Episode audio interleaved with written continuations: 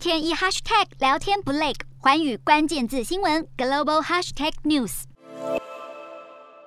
俄罗斯军队撤离，给乌克兰民众留下的只有断垣残壁以及破碎的家庭。看到自己人民承受战争痛苦，乌克兰总统泽伦斯基在深夜谈话中特别点名德国与法国，指出当年在北约布加勒斯特峰会不顾美国敦促，领导各国做出不同意乌克兰入会的决定是失算。泽伦斯基指控欧洲国家领导人当时采取的立场是为了安抚俄罗斯，而批评人士也指出，梅克尔对俄国总统普丁采取的缓和紧张政策，为德国和欧洲留下了弱点。毕竟德国特别依赖俄罗斯能源。不过，面对泽伦斯基的批评，梅克尔发表声明表示，坚持他与2008年北约布加勒斯特峰会相关的决定，指出德国认为乌克兰在2008年加入北约为时过早，因为当时乌国并不具备现在这样的政治条件。但主导对俄政策时间长达十五年，并曾在梅克尔执政时担任过外长的德国现任总统施坦迈尔，却坦承自己误判俄罗斯情势。施坦迈尔指出，新建北溪天然气二号管线连接俄罗斯，